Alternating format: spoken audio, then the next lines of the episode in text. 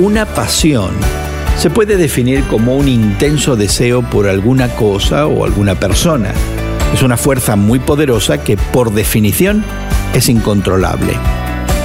Hoy en la palabra primera de Juan 2 del 15 al 17 nos advierte acerca de los deseos de la carne y los deseos de los ojos. Pero, ¿qué significa eso exactamente? Bueno, esos deseos, esa pasión, pudiera implicar que estamos persiguiendo algo, estamos buscando satisfacción en algo que lamentablemente no reside en Dios. Cuando corremos detrás de lo que Dios aborrece, nos desviamos del camino de la justicia. Esas distracciones, o si lo prefieres, tentaciones, pudieran ser cosas tanto externas como internas, pero siempre serán el resultado de nuestra naturaleza pecaminosa. Los deseos de la carne incluyen la lujuria y la codicia.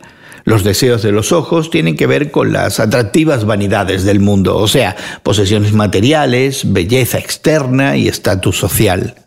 Esa codicia nos hace querer más de lo que otros tienen la arrogancia de la vida, pudiera referirse a la autosuficiencia natural de creer que podemos encontrar significado y propósito en la vida al margen de Dios.